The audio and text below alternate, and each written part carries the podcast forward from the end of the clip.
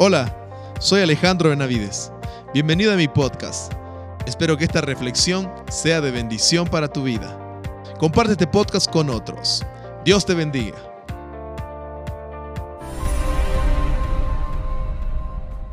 Y empecé a hablar sobre esta serie, sobre Daniel, y la idea es que entendamos que para Dios no hay límites y que sin importar cuán difícil sea la situación, podemos florecer en medio de ellas porque somos hijos de Dios si hacemos lo que Dios quiere, si hacemos lo que Dios dice. Hoy quería hablar sobre un tema, bueno, puse el título el blindaje porque lo que hoy quiero mencionar es cómo nos podemos proteger de todo el ataque exterior a nuestra fe. Daniel hemos venido viendo que él tuvo tres pruebas, con la de ahora tres pruebas. Tres pruebas y siempre que aprobaba la prueba Dios lo ascendía, lo ponía en un lugar mejor. Así que Dios nos prueba para darnos bendición. Si usted la pasa, pues tendrá, si no, no va a tener.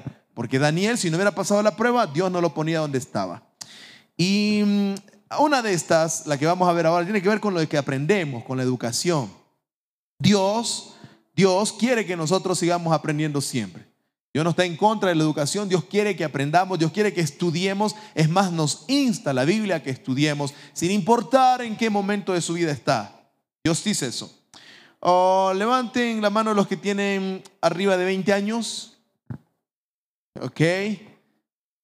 Si tienen más de eso, pues uh, un poquito más.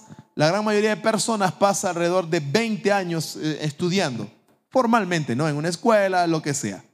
Así que Dios quiere que nosotros hagamos. La Biblia da importancia que estudiemos. No crea que la Biblia dice que no. La Biblia sí. Los que, los que dijeron que no fueron gente que, estaba mal.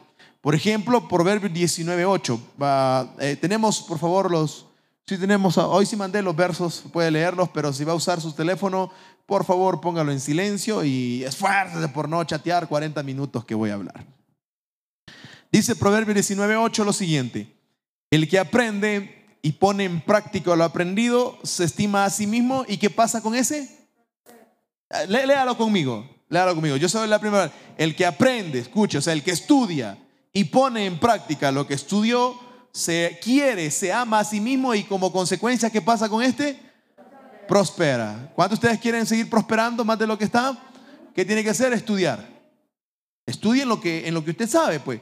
En la habilidad que usted tiene, pues sígala desarrollando más. Eso es amarse a usted y va a prosperar. No, no se trata de andar declarando, hermano, andar diciendo locuras o no, no, la Biblia dice que hay que trabajar, hay que estudiar y hay que trabajar y Dios prospera eso. Em, quiere tener éxito, quiere hacer esto, pues hay que estudiar. Dios nunca estuvo en contra de eso y nunca estará en contra de eso. Dios lo dice, que hagamos, que hagamos esto. Eh, quienes los primeros que empezaron con la los que primero que levantaron la voz y lucharon para que la educación sea pública fueron cristianos. Los primeros que eh, se inventaron los hospitales fueron cristianos. Si no me cree, vaya la historia nomás. Así que Dios siempre ha estado a favor de todo esto. Proverbios 24:5 dice lo siguiente: La sabiduría fortalece al hombre y el conocimiento que hace con la persona aumenta su poder. Ya más adelante voy a definir conocimiento y, sabiduría, pero la Biblia dice que ha escuchado ese famoso dicho que decía, el, conocimiento es poder. ¿Ha oído? en los revolucionarios, en los capitalistas. Entonces esa gente no lo inventó, no lo inventó ni un, ni un socialista, eso no, lo dijo la Biblia. La Biblia dice ahí claramente, el conocimiento aumenta tu poder. ¿Quieres tener más? Pues estudia más. Hay que hacerlo. La Biblia dice que aprendamos. Proverbios 4:13 dice lo siguiente, acepta mis enseñanzas y no te apartes de ellas. Cuídalas mucho porque de ellas depende tu vida. O sea, Dios nunca está en contra de que usted estudie más, pero lo que Dios dice es que sepa discernir lo que usted va a aprender. Y tiene que aprender a discernir lo que va a dejar entrar a su cabeza y a su corazón. Ahí es donde tenemos problemas. Y la semana pasada yo hablé de la prueba social, de la presión social que Daniel experimentó y cómo Dios lo bendijo al salir victorioso de eso. Estamos hablando de Daniel que cuánto le dije cuántos años tenía cuando lo llevaron? 15 años. Es un guagua, ¿no? Es un niño, 15 años, que la vida se le cambió de un día para el otro. No lo andaba buscando, no es culpa de él, no se ha portado mal, no es un hijo rebelde, no es un drogadicto, no es nadie que digamos se lo merece. No, la vida cambió de la nada. Un día estaba aquí comiendo con sus papás y al siguiente entró el ejército enemigo, los mató a todos y los separó y se lo llevó a él como cautivo y nunca más volvió a ver a sus padres. Así le cambió la vida.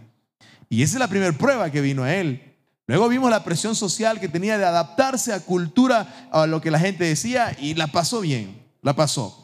Y ahora quiero que veamos esta, que para mí es una difícil prueba, porque en su adolescencia lo que estaban haciendo era adoctrinarlos nuevamente. Si usted pregunta dónde es Babilonia, ahora es Irak. Si usted coge un mapa, ponga Irak, ahí es Babilonia. Esa es la Babilonia antigua. Y era el más poderoso de la época, Nabucodonosor, el rey, el, el emperador del mundo en ese tiempo. Y esto se lo lleva cautivo 70 años y Daniel tiene 15 añitos. Les dan nuevos nombres, identidad y los ponen a estudiar durante un montón de tiempo. Y esta es una prueba que pone, valga la redundancia, a prueba la fe de Daniel. Y todos nosotros, solo es cuestión de tiempo para que pasemos por ahí, desde el área intelectual del área académica, del área social y de lo que nos están enseñando y lo que quieren decir. Van a querer adoctrinarnos y van a querer hacer que cambiemos nuestras maneras de pensar. Y esta vez tiene que ver con lo formal, con lo establecido, con, la, con, con la educación y con lo que ahora nos quieren enseñar. Aquí ustedes son algunos estudiantes, otros son padres, otros son abuelos y todos tenemos algo que ver con esto. Así que en esto gira esta prueba de Daniel. Vea por favor Daniel capítulo 1, verso 4 y pongamos ahí una base a lo que estamos diciendo.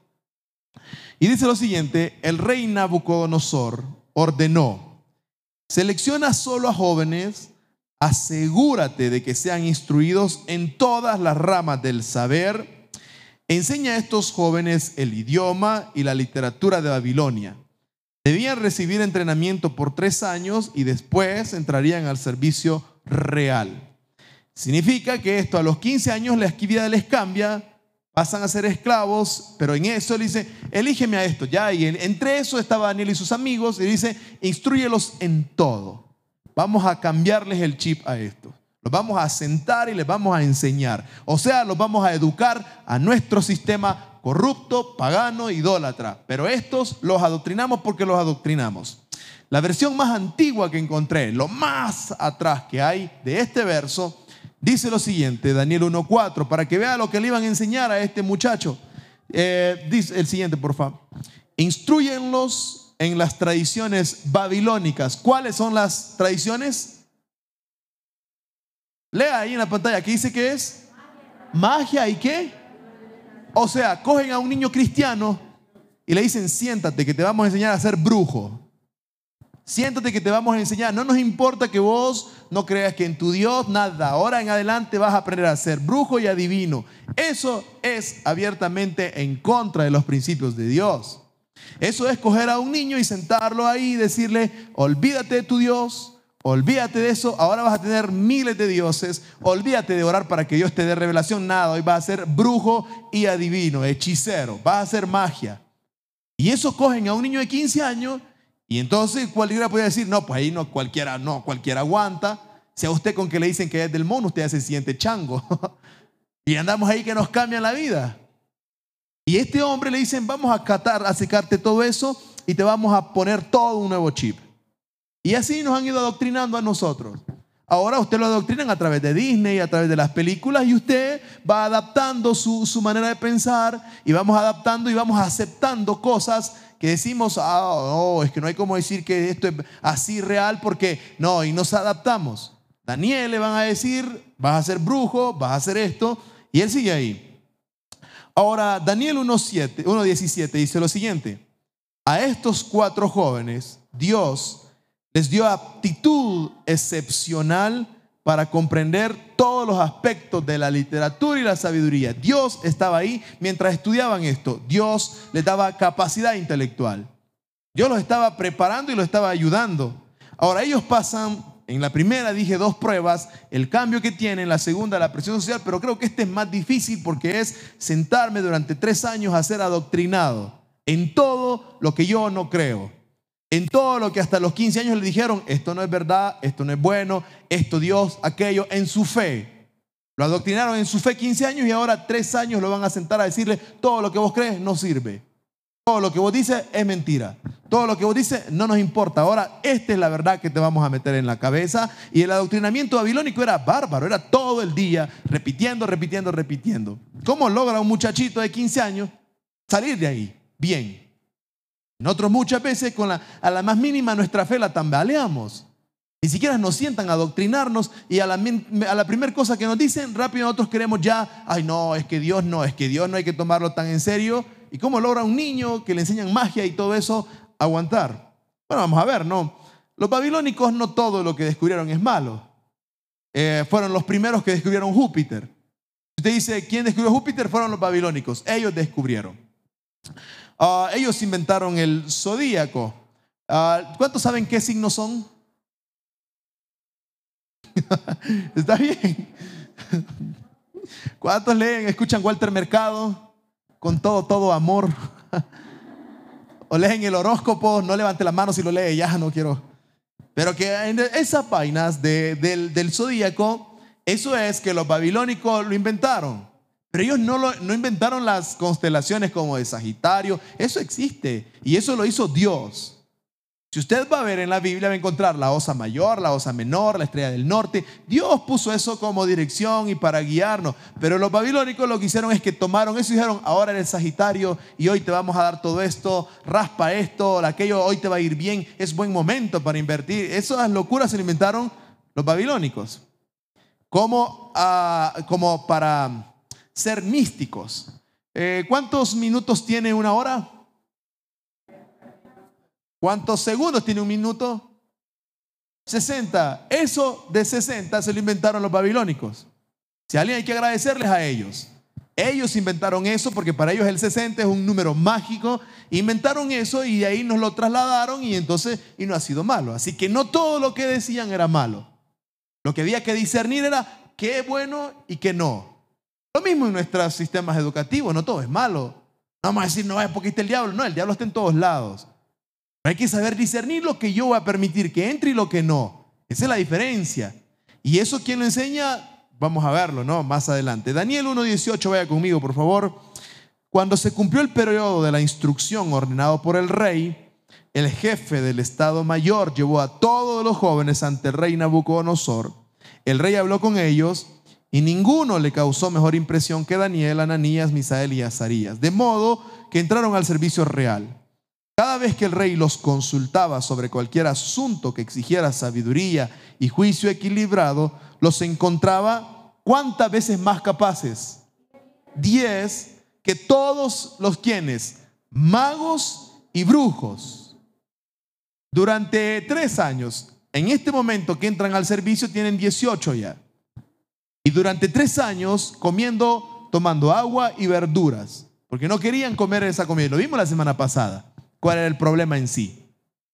Y a pesar de que iban contra corriente y donde todo el mundo decía, no, esto no van a lograr nada, Dios los iba poniendo en más, en más y en más. Y ahora les ha dado una sabiduría bárbara que se gradúan con honores. Se gradúan como los mejores de su clase sin tener que sacrificar su fe. Y por serle fiel al Señor, Dios los pone diez veces más capaces que todos. Eso es lo que Dios quiere para usted. Eso es lo que Dios quiere para sus hijos. Eso es lo que Dios quiere para sus nietos, pero ¿dónde está el problema? Dije la semana pasada, ¿quién instruyó desde, lo, desde el 1 a 15 años a estos muchachos? ¿Quiénes fueron los responsables de eso? Sus padres. Entonces, ¿sobre quién cae la responsabilidad? Hable serio, pues, sobre usted. Depende de lo que usted esté enseñando en casa, papá, mamá. Depende de lo que usted está desarrollando en sus hijos. Depende de lo que usted está enseñando, querido abuelo, abuela. Eh, ahí está el problema. Somos nosotros los que tenemos que enseñar esto a nuestros hijos, pero no lo enseñamos. Dicen, no, yo no tengo hijos, a lo mejor tienes sobrinos, tienes alguien o conoces a alguien en quien puedes influenciar. Ahora, ¿cómo sobresalimos en, la, en el área intelectual, académica, sin perder la fe? ¿Es posible? Por supuesto que sí. ¿Alguien conoce a Francis Collins? ¿No conocen ese Collins? Todos saben lo que es el ADN, ¿verdad? ¿Se han fijado cómo es esa vainita del ADN que dibujan? Como una, como una, ay, ¿cómo le digo? Pues una cosa ahí con unas cosas en medio, ya. Como una espiral, ya. ¿Quién es el padre de eso? Francis Collins. ¿Quién es? Un científico que quizás ni todas nuestras cabezas juntas llegarían a su capacidad. Cristiano. Cristiano de verdad. Cristiano que defiende su fe, ¿dónde está? Y usted dirá, ¿es posible? Por supuesto que se puede sobresalir en esa área. Pero hay gente que piensa que, ay, que tengo que dejar la fe. Eso es tan ignorante como pensar eh, cosas absurdas. Dios jamás ha perdido que nosotros dejemos el lo intelecto por la fe. Nunca. Hay momentos que tenemos que, pero nunca como una realidad. Así que en nuestra vida podemos hacerlo. en esos lugares donde menosprecian nuestra fe, donde ahora disque suponen, nos han querido meter la mentira de que los cristianos somos una minoría o que somos eh, gente retrógrada, eso es una mentira del diablo, que solo basta con ir a, a estudiar para saber que es mentira. Le quiero decir dos datos importantes y le animo a que los vaya a investigar por usted para que su fe se crezca. Que no crea usted que está en un lugar que no sirve. El primero es que, ¿cuántos conocen a un ateo? ¿Qué se dice ser ateo? Eh, póngalo frente a una pistola a ver si no van a decir, ay Señor, ayúdame, ayúdame. O que les dé alguna enfermedad así. Pero en los que son de verdad, los que de verdad, según la enciclopedia británica, solo de toda la población mundial, antes del 2000, era el 2% de toda la población. Y después del 2000 ha disminuido y ahora tenemos alrededor de 1.4 de la población mundial se definen como atea.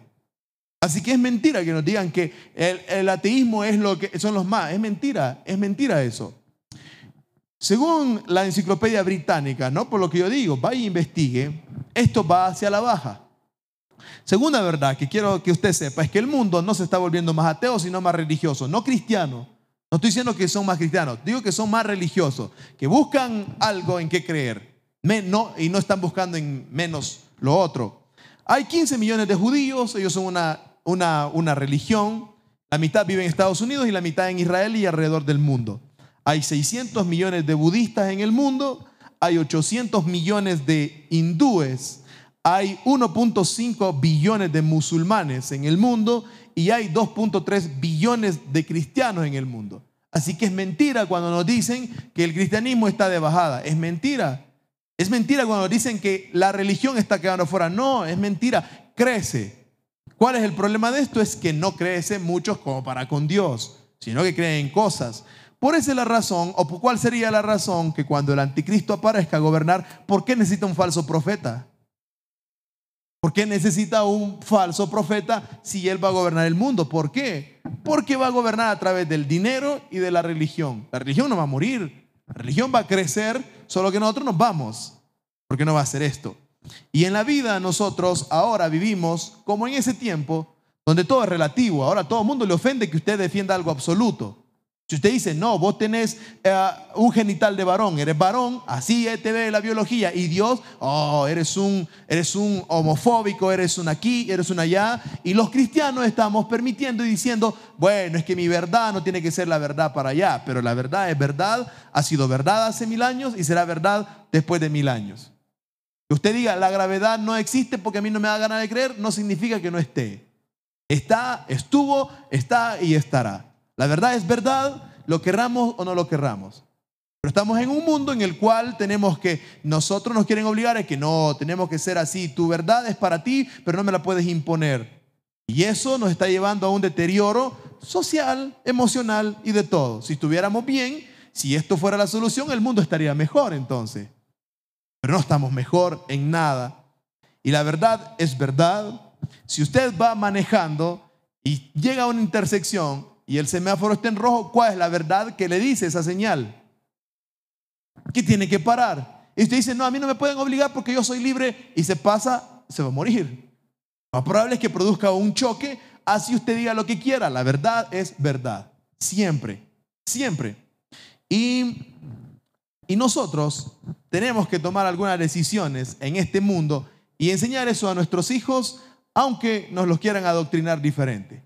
El mundo ahora nos los adoctrina no ahí sentados, sino desde su teléfono, desde su, desde su plataforma virtual para ver series, películas. Vaya a ver cómo está todo. Nos están adoctrinando, es lo mismo, hermano, es lo mismo, solo que en una diferente manera. Es la misma situación. ¿Cómo nos mantenemos? ¿Cómo enseñamos a nuestros hijos, a nuestros nietos a que se mantengan? Bueno, primero lo que deberíamos hacer, primera cosa es decidir antemano permanecer firme en Dios. Antes de estar ahí, antes de estar en estas situaciones, debería yo decidir permanecer fiel. La lealtad a Dios se decide antes de la prueba, no en medio de la prueba. La lealtad se decide antes. Uno dice, yo voy a ser fiel a Dios. La lealtad de ser honesto en el trabajo se decide antes de que me contraten. No cuando estoy ahí. Yo digo, oye, me voy a contratar, voy a ser un empleado honesto, correcto, como dijimos la semana pasada. Si no escuchó, le animo a que vaya a oír porque algo nos dijo el Señor. Se decide antes, no después. La, lealtad se decide antes de estar ahí. Y Daniel eh, lo hizo. Segundo Timoteo 3:12 dice, todo el que quiera vivir una vida de sumisión a Dios en Cristo sufrirá. ¿Qué nos ofrece? Así que todo el cristiano de verdad me lo van a perseguir. Si la gente, a usted no le dicen nada es porque nadie sabe que usted es cristiano. Es porque es tan bueno que no se ha identificado nunca como cristiano, por eso la gente no le dice nada. Ni le dice, lo siguen invitando a hacer cosas que no deberían. ¿Por qué? Porque usted nunca se ha declarado como cristiano. No, no recibe nada, no le dicen nada, porque no, no saben que somos cristianos. Aquella persona que quiere honrar a Dios, lo van a perseguir. El empleado honesto que quiere honrar a Dios, trabajando como se debe, va a ser perseguido por el holgazán que no quiere. El estudiante honesto que quiere hacer las cosas bien, va a ser perseguido por, el montón de vagos que no hacen nada. Aquel persona que quiere cumplir eh, hacia el Señor va a ser perseguida. Siempre es ahí. Y nosotros podemos decidir ahogarnos ahí, decimos, ah, bueno, es que como aquí todo el mundo es así, entonces yo también, y dejamos nuestra fe de un lado. O decimos también, me retiro, o sea, nos hacemos invisibles, no me meto ni nada, no digo nada, no me meto en nada. O decidimos tener éxito en medio de eso, que es lo que trae honra al Señor. ¿O ¿Cuántos aman comer pescado? Los que no les gusta, que el Señor los perdone. Tenga misericordia de ustedes. Pero cuando comemos pescado, sí o no, que tenemos que estar concentrados. ¿Sí o no? Usted no es como una presa de pollo que agarra y muerde. Haga eso como un pescado y por eso es que estamos todos hechos pedazos. ¿Alguien se le, ha trabado alguna espina alguna vez aquí? ¿Algún sobreviviente? le cambió hasta la voz, ¿no? Ya como, como un hueco. O sea, ¿qué, qué, qué desesperante que es eso, hermano. Tener ahí. ¿Cuál es lo que quiero decir con esto? Que cuando usted come eso, usted se concentra y decide lo que va a comer y lo que no. Lo mismo, hermanos. Lo mismo a la hora de la intelectualidad. Usted tiene que decidir qué deja entrar y qué no. Y para eso tiene que estar concentrado. Tiene que saber qué va a permitir meter y qué no. Porque si no le van a lavar el cerebro muy fácil. Vino el 25%, no eran solo estos. Y ya vamos a ver luego, Dios les dice, eh, Dios los prueba. En otra prédica veremos, arrodíllate ante este. Le dice a estos, arrodíllense ante este Dios. Hiciera el 25%, todos los demás se arrodillaron, solo tres se mantuvieron firmes. Después le dicen a otros, deja de orarles. ¿A qué andas orando? Tonteras eso de orar. Deja de orar y los otros hacen lo que hacen. Usted sabe la historia y este dice, no voy a dejar de orar por estos ridículos. ¿Qué le llevó a que lo tiren al foso? Pero Dios, Dios honra. Uno tiene que saber lo que tiene que decidir. Uno tiene que decidir lo que va a dejar entrar y lo que no. Nosotros nos metemos un montón de cosas que son puras teorías. Ese tienen el nombre, teoría de, teoría de. Y nosotros queremos venderlas como verdad cuando una teoría es eso, teoría. Y, perdemos la, la, verdad que es la palabra, está probada. Usted quiere pruebas, vaya a la arqueología, a la sociología, a la psicología, vaya a lo que quiera y todos tienen pruebas de que la Biblia es real. Pero nos meten las mentiras estas y no las creemos nosotros tan fácil. Daniel 1.8 dice, Daniel estaba decidido a no contaminarse. Tiene que decidir usted, tres cosas debe cuidar, queridos, tres cosas, su mente, su cuerpo y su corazón. Tiene que decidir no contaminarse antes de su mente, su cuerpo, su corazón. Ahora, ¿cómo sobresale en esto? La Biblia da la respuesta. Vaya conmigo a Proverbios 1.7. ¿Cómo sobresalimos? ¿Cómo deberíamos sobresalir los cristianos? Dice lo siguiente, Proverbios 1.7, la sabiduría comienza por dónde? Los necios, o sea, los tontos, desprecian la sabiduría y la instrucción. Dios es la fuente de verdad. Dios es la fuente de la sabiduría. Él es. Todo científico lo único que ha hecho es descubrir o no. La gravedad estaba ahí antes de la que descubrieran o no. Ya estaba ahí. El mundo, el mundo microscópico ya estaba ahí. Solo lo que hicimos fue descubrirlas. Dios es la verdad y ya estaba todo ahí. Y así que la Biblia dice, mira, sé sabio, quieres ser sabio, quieres ser bueno en lo que haces, empieza conmigo porque yo fui el que me inventé lo que estás estudiando. No fuiste vos, ni siquiera has inventado, vos solamente repites lo que alguien más descubrió. Pero ese que lo descubrió, yo ya lo tenía, ya estaba. Así que si alguien puede llenarte de más conocimiento, ese es Dios. Dice Proverbios 15:33, el honrar al Señor instruye en la sabiduría. Entre más lo conoce, más apto va a ser usted en lo que está haciendo. Fíjense que, cuál es el área de su vida en la que usted dirige, una ingeniería, una ciencia exacta o lo que sea, una social. ¿Quién se inventó eso? Dios. Dios. Así que yo puedo ser mejor en lo que hago conociendo más a Dios. Por supuesto, estudiando, capacitándome, pero Dios es la fuente de todo. Segunda cosa es que nunca deberíamos dejar de aprender. Nunca. Hay un dicho que dice, todos los líderes son aprendices. Levanten la mano los que dirigen gente, que están a cargo de gente, o que lideran algo, ni su vida. al menos la suya ya, porque al, al marido ya bueno pueden mandar, pero al menos la suya ya, ya. O sea, algo dirigimos, ¿no? Pero todo buen líder tiene que ser buen aprendiz siempre. Si deja de crecer, lo que está a su alrededor no va a crecer, no va a crecer. Ahora, le pregunto a usted aquí, ¿cuál es la nueva habilidad que ha aprendido o que está desarrollando en este año? ¿En qué será más capaz el 2022? ¿Por qué, eh, ¿Por qué, la gente tiene que verlo a usted y no a otro para el próximo año? ¿Qué habilidad está desarrollando ahora? Intencionalmente. Usted, ay, no, es que yo ya terminé, ya terminé de estudiar. No, pero algo, algo, algo. Algo ya. ¿Qué nueva receta está aprendiendo a hacer? ¿Qué nueva cosa? ¿Qué nuevo, qué nuevo plan? ¿En qué está invirtiendo? ¿O es que ya nada, ya todo está? No, Dios dice que debemos siempre aprender. Vea lo que dice la Biblia. A mí no me crea, ya usted dice, este que está hablando. No, la Biblia. Proverbios 18, 15. Dice la palabra del Señor, las personas inteligentes están siempre dispuestas a qué dice la palabra? A aprender. Los inteligentes quieren aprender. Tienen los oídos abiertos al conocimiento. Si usted pone una línea, debería unir oídos abiertos a aprender. La Biblia dice que usted tiene que sentarse a escuchar, pues, para aprender. Yo cuando vengo acá no es que tengo, yo vengo a decir lo que ya aprendí cuando estuve escribiendo esto.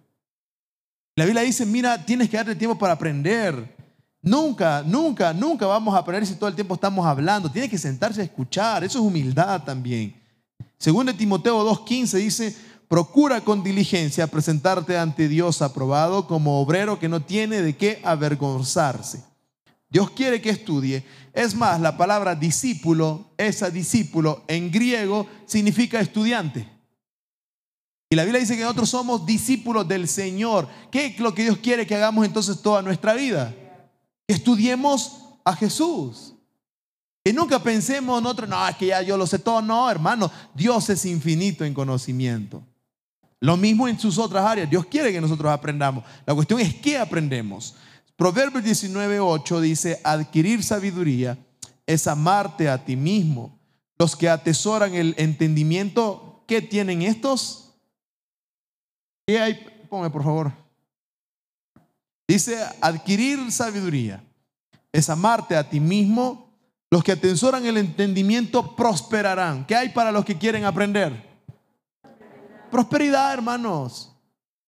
No, si aquí no se trata, por eso es que no le creas, ese montón de chantaje, eso es un montón de gente que anda diciendo declara tanto, declara esto, declara, declara, declara, atrae. No, hermano, la Biblia es clara y dice aquí, adquirir sabiduría es amarte. Una de las maneras que usted se ama a usted mismo es queriendo ser más sabio. Usted dice, ¿cómo me puedo amar a mí mismo? Pues sea sabio. Y usted dice, ¿cómo puedo prosperar? La Biblia dice claramente ahí, atesora entendimiento, o sea, busca aprender. Si quiere anotarlo, debería, debería, ¿qué es conocimiento?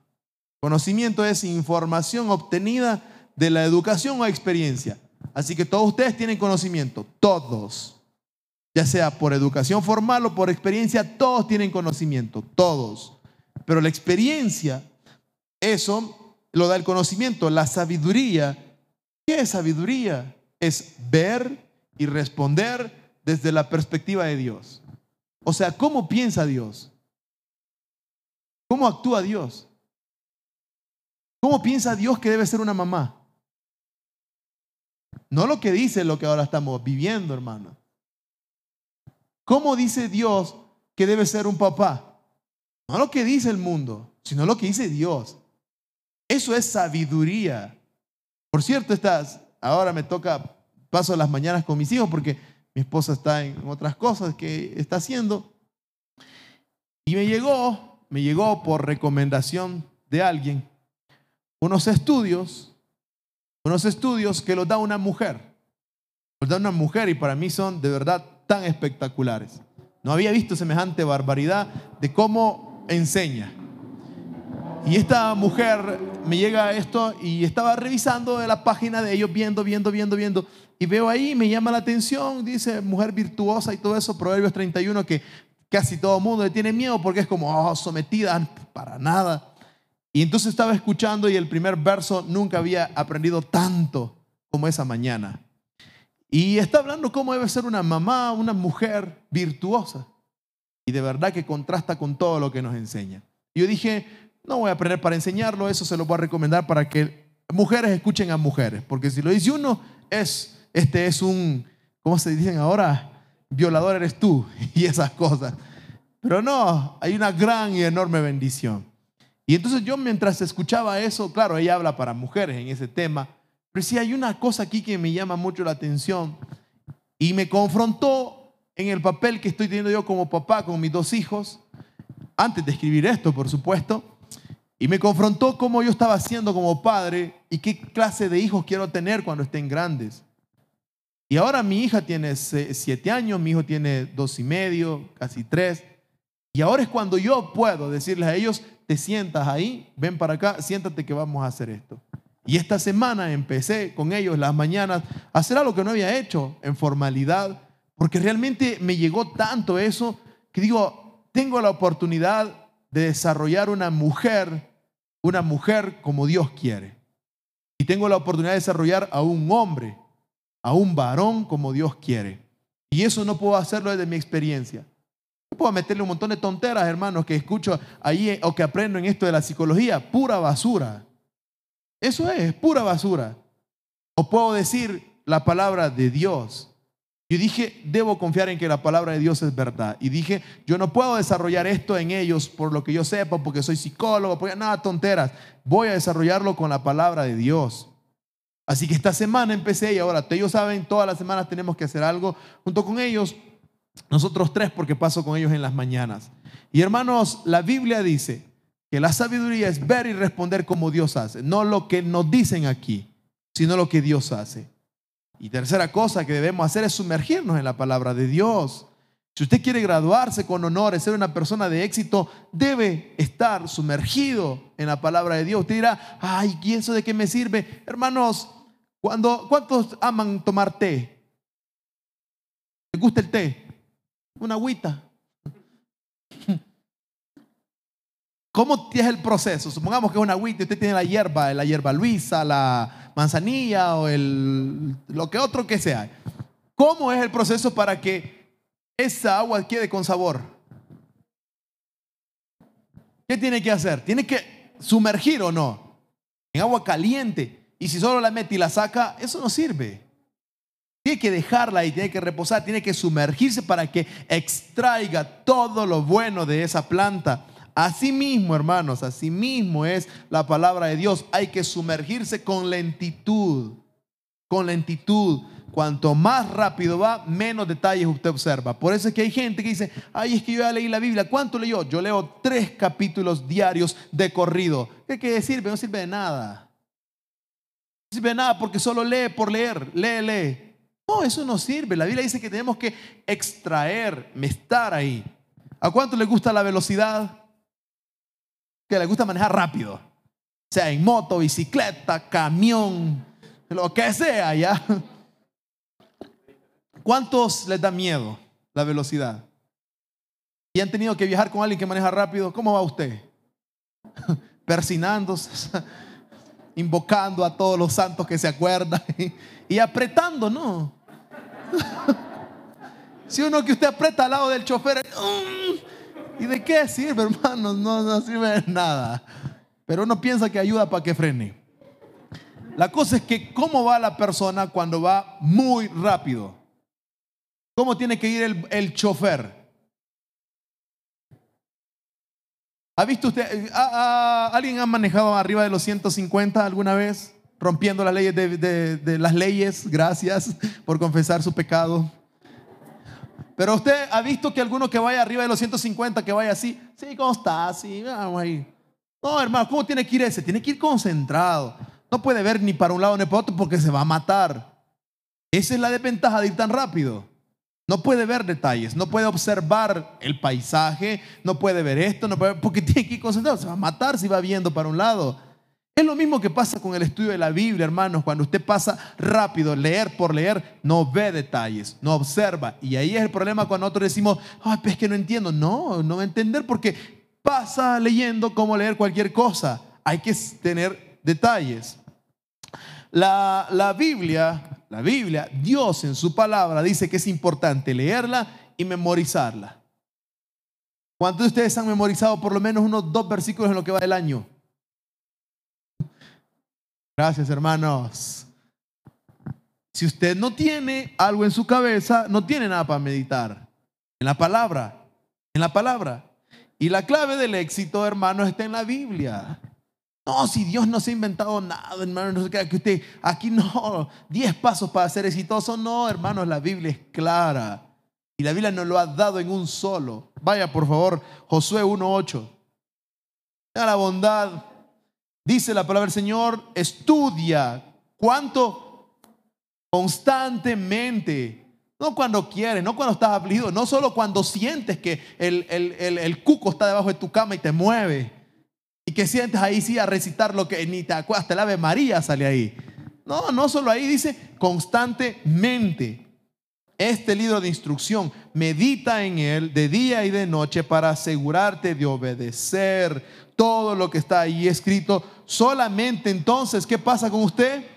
Prosperará y todo, todo te irá bien en lo que hagas. ¿No quiere usted eso? Si usted no quiere, ya, pues problema, pero no va a decir al Señor, ay, es que no me dijo ese pastorcito que me diste. Yo me lavaré las manos como Pilato. Señor, ponle la prédica de tal domingo. Porque yo se lo dije. Meditar, hermanos, meditar no es poner la mente en blanco.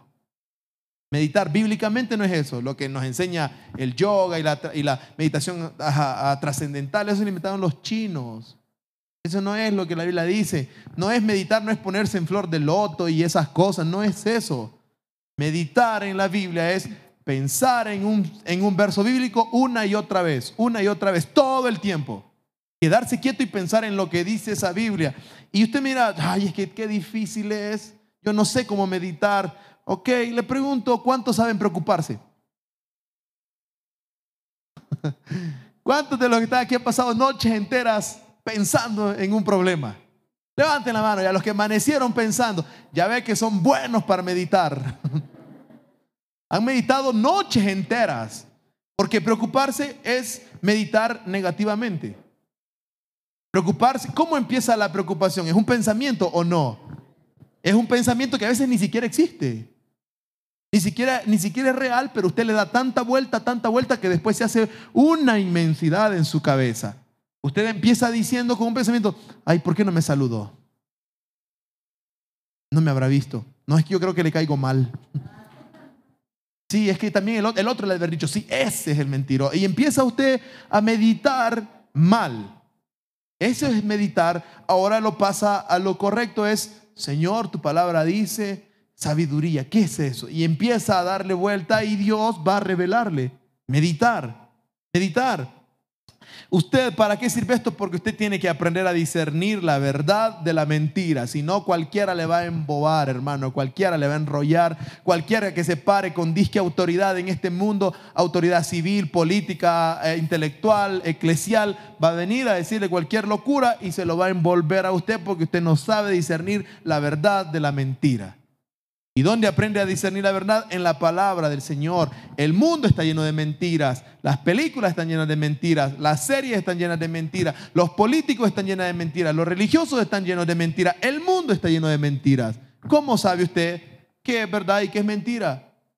Tiene que aprender la verdad. ¿Y cuál es la verdad? La palabra de Dios. Si no, no va a poder discernir. Sus hijos, cuando los que tenemos hijos pequeños, cuando se sienten, si Dios nos da vida más, y se sienten en un mundo totalmente secularizado, peor que el de ahora, y les digan o nos lo instruyan, o ahora nuestros niños, nuestros adolescentes que lo sientan y les dicen, oh, ¿quieres ser ah, perro? Pues es perro. ¿Quieres ser animal? Sé animal. ¿Quieres ser, ser lo que te dé la gana? ¿Cómo mi hijo, cómo mi hija se va a mantener firme en eso? ¿Cómo? ¿O es imposible? Bueno, según la Biblia no es imposible porque Daniel lo hizo.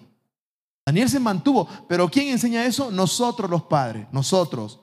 Dice Salmo 119, 104, tus mandamientos me, me dan entendimiento. Con razón detesto cada camino falso de la vida. ¿Cómo sabemos lo malo o lo diferenciamos la mentira? Pues conociendo la verdad.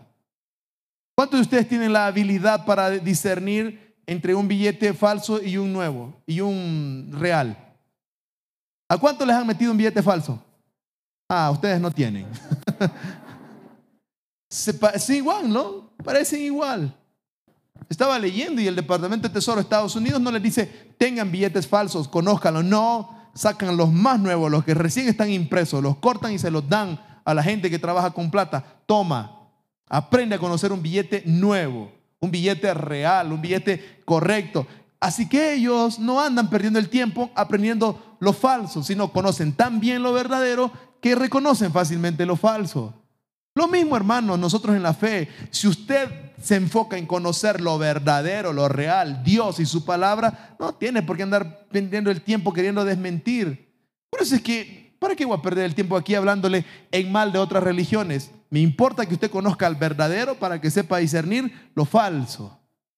Y eso es lo que Dios dice. Salmo 119, 99 dice, tengo mejor percepción que mis maestros porque siempre pienso en tus leyes. ¿Quieres ser mejor que tus maestros? Cree en Dios. Estudia a Dios. Mejora en Dios. Daniel estudió todo, aprobó todo, dijo, ok, tengo que dar examen de hechicería. Y se para el mago ahí y le dice, ok, ¿cuál es el concepto? Yo me estoy inventando, por supuesto. ¿Cuál es el concepto de la magia, no sé qué? Y el otro que decía, es esto y esto y esto. Excelente, eso es. Eso es lo que eh, tenía que decir. Pero nunca vemos a Daniel practicando eso. Nunca. Mire, te pueden decir lo que quieras, ¿ya? Y te digan lo que les dé la gana, pero es tu decisión si decides tomar esas cosas o no. Es diferente. ¿Y cómo lo logras? Pasando más tiempo en la televisión y menos en esto. Levanten la mano los que tienen arriba, como dije, 20, más o menos 20 por ahí. Según, si ustedes nacieron allá por el 2000, todo ahí, a partir del 2000, toda esa generación que ha nacido de ahí un poquito antes, cuando cumple 18 años, ha pasado 30 mil horas frente a una pantalla. Todos ellos, a los 18. Así que levanten aquí la mano los que tienen menos de 18. Hay ahora nadie. ustedes tienen que cuidar lo que ven porque la estadística es que van a pasar casi 30 mil horas frente a un celular, una tableta, una computadora. ¿Sabe cuánto toma leer la Biblia si la leyéramos así? 80 horas. No más de eso. Pero ¿qué es lo que nosotros estamos metiendo?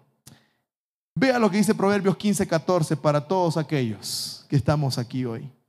El sabio tiene hambre del conocimiento Mientras que el necio se alimenta de qué? De basura. ¿Cuánta basura nos hemos estado metiendo a nuestra cabeza, hermanos? Cuarta cosa, elija creyentes como amigos, rodéese de amigos cristianos. Daniel no estaba solo, tenía tres amigos y estos cuatro hacían esfuerzos para mantenerse firmes al Señor. Es más fácil en grupo, es más fácil. ¿Cómo quiere usted ser dentro de 10 años, querido? Hay que ver a sus amigos. ¿quién le rodea a usted? ¿Qué gente está a su alrededor? Eso, aunque usted diga que no, ejercen una gran influencia a veces y en el área, en, en algunas partes de nuestra vida es más fuerte la influencia de nuestros amigos que de nuestros padres. Así que los amigos que tienes van a, ser muy trascendentales en tu futuro. Lo que lees. Levanten la mano a los que ya leyeron por lo menos un libro que vale la pena este año. sí, yo leo la Biblia los domingos, pastor. Ya, pues. ¿Qué es lo que está leyendo? ¿Qué lee? ¿Qué se mete en su cabeza? Dependiendo de lo que usted se mete con la gente que se lleva, así será usted, se lo aseguro, se lo aseguro. Y usted dirá, ¿y por qué dice eso? Vea lo que dice la Biblia, 1 Corintios 15, 33. No dejen, no se dejen engañar, las malas compañías corrompen las buenas costumbres. ¿A cuántos de ustedes se les ha pegado una mala costumbre de un amigo? ¿Cuántos de ustedes dijeron un día, ay, sí, como voy a comprarme un cigarro y me lo voy a fumar porque tengo ganas yo solito? ¿Cuántos lo hicieron por influencia de alguien? Ah, no, es que ustedes son santos, ninguno. ninguno. Siempre las influencias importan. La Biblia dice que es, hay alguien aquí que sea maestro activo, que dé clases. Ok, identifíquese como cristiano, pues. Diga, muchachos, yo soy cristiano, porque usted no sabe cuántos chicos de ahí son cristianos. Y sería bueno que ellos se le peguen a usted, para que usted los cuide, para que usted cuide su fe en el área de que usted está, si está en colegio, está en escuela, está en universidad. Es su responsabilidad cuidar a estos chicos, cuidarlos, porque ellos necesitan a alguien que cuide su fe ahí. Y si usted es un estudiante cristiano, busque maestros cristianos, acérquese. Necesitan eso, necesitan tenerlo. No te acerques a los necios, dice Proverbios 14, no encontrarás nada bueno en ellos. Y para aquellos padres que tienen hijos que no quieren estudiar, la Biblia dice, no botes plata. La Biblia nos dice a nosotros los padres, si tu hijo no quiere estudiar, pues no le pagues nada. Y usted dirá, ay, mentiroso. Vea pues Proverbios 17 y 16. Quiero que pónmelo porque, para que todos lean, ¿ya? Dice la Biblia, es absurdo pagar para educar a un necio, puesto que no tiene deseos de aprender. Déjelo que la vida lo arrastre y cuando la vida lo haya arrastrado va a decir, sí, papá, por favor, págame. Ahí va a valorar. Porque si alguien entra a estudiar a la universidad y no quiere estudiar, a lo que va a ir es a emborracharse o a tener sexo. Punto. Y la Biblia dice que nosotros tenemos que hacer esto, nosotros los cristianos, nosotros Terminemos entonces esta mañana, queridos, ¿cómo puede aguantar usted si permanece conectado a la iglesia, a un grupo pequeño o si sirve? Hebreos 10:25 dice, no dejemos de congregarnos para como acostumbran hacerlo algunos, sino animémonos unos a otros. Yo les felicito a ustedes porque están aquí hoy. Algún rato de predicar todo lo bueno que tiene de venir presencialmente a la iglesia. Hay gente que dice, no, si yo necesito ir a la iglesia para ser cristiano. Es mentira. Eso es mentira. Aquí dice, no, yo sigo a Dios a mi manera. Está perdido. Aquí que dice, no, yo necesito estar en una iglesia para ser cristiano. Mentira. Yo creo en Dios, pero no creo en la iglesia, como hay un montón de locos que dicen. Es pura mentira. Porque ¿quién se inventó la iglesia? ¿Se le inventó Pedro la iglesia? ¿Quién instituyó la iglesia? Jesús. Él dijo, yo edificaré mi iglesia y las puertas del Hades no prevalecerán contra ella. Así que este es un invento de Jesús. Y si Jesús se lo inventó, es porque sirve. Ahora, aquellos que dicen, no, no es necesario, no es necesario, ok, veamos en, la, en el tiempo quién aguanta más en su fe, los que están dentro de una iglesia o los que siguen a Dios a su manera. No, si la estadística es bárbara, hermano, no tiene que inventarnos nada. Dios inventó la iglesia porque es importante.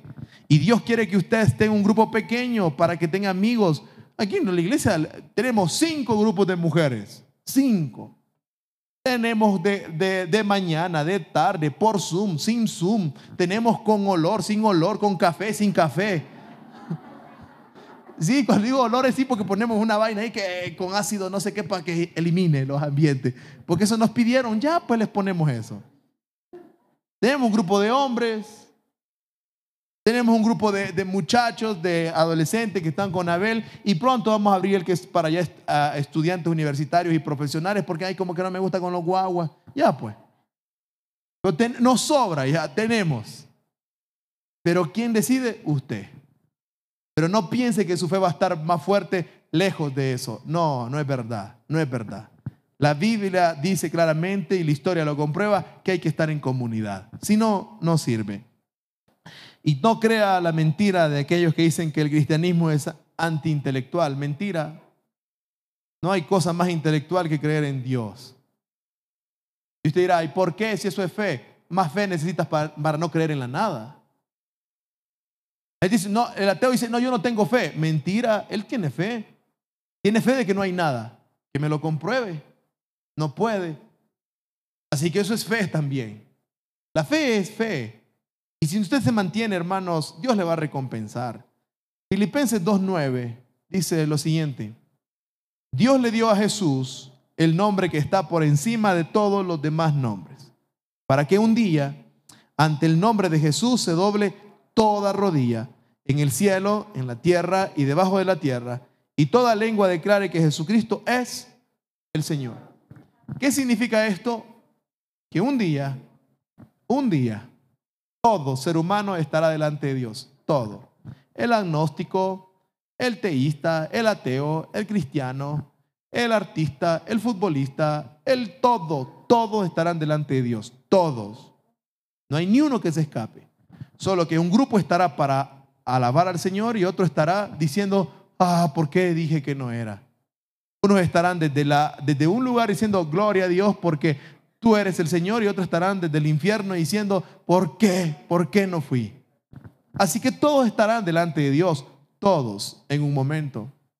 Esta semana tuve la oportunidad de hablar con un muchacho, puedo decir muchacho todavía, eh, podría decir yo, emprendedor el tipo. Le va bien. Pero es que le va bien, yo no puedo decir que no le va mal, le va bien. Y estuve conversando con él porque estamos hablando, ¿no? Ahí en un lugar donde voy, donde frecuento. Y estaba hablando y me dice, mira, estábamos hablando, empezamos a hablar, me dice, porque no creía que era pastor ya, porque, porque los pastores no van a esos lugares. No esté pensando locuras. no esté pensando locuras. Que no es nada, no es ni prostíbulo, ni bar, ni... No, no es eso ya, es otra vaina. La cosa es de que estábamos hablando y entonces me dice, oye, dice, y vos, dice, me dice esta pregunta, me dice, oye, dice, y vos, no hay cosas de la Biblia como que las dudás. Le digo, sí, hay algunas que me cuesta.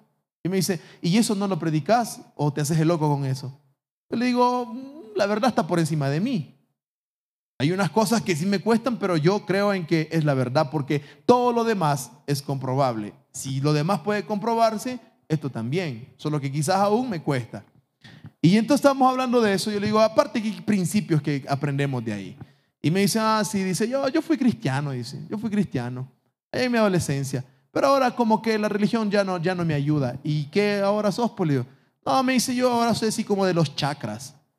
Digo, chakras, chakras, ¿qué es eso? Y estoy aprendiendo, hermano, estoy aprendiendo mucho. y me dice, los chakras son los puntos de energía, dice, que te meditas y llegas a un punto de que puedes tener todo lo que quieras. Ah, le digo, eso no sirve. Me dice, no, sí, vos lo logras, le digo. Sí, me dice, sí, chuta, sos feliz. "Mm, ahí, te falta chakra. La cosa es que dice que ahora su, su, su, su plan es que quiere irse antes del año para India, para estar en conexión con todos los dioses y todo eso. Yo le digo, oye, le digo, pero qué aburrido ir para allá. Son millones de dioses, ¿cuál es el de verdad? O sea, ¿cuál le vas a ir a decir? A la vaca, porque te va a tocar. Y me dice, "Mm, no, es que ahí debe haber alguno. Pero estás loco. Y estábamos hablando así, ¿no? Ni atacábamos nada, solo decíamos lo que nos... Lo que nos y yo digo, en eso que estábamos hablando, ¿y por qué te, te saliste de la iglesia, pues? ¿O por qué te fuiste para esta vaina así? Porque después me dijo, yo estaba hablando de la eternidad y me dice, no, es que ahí entra la física cuántica.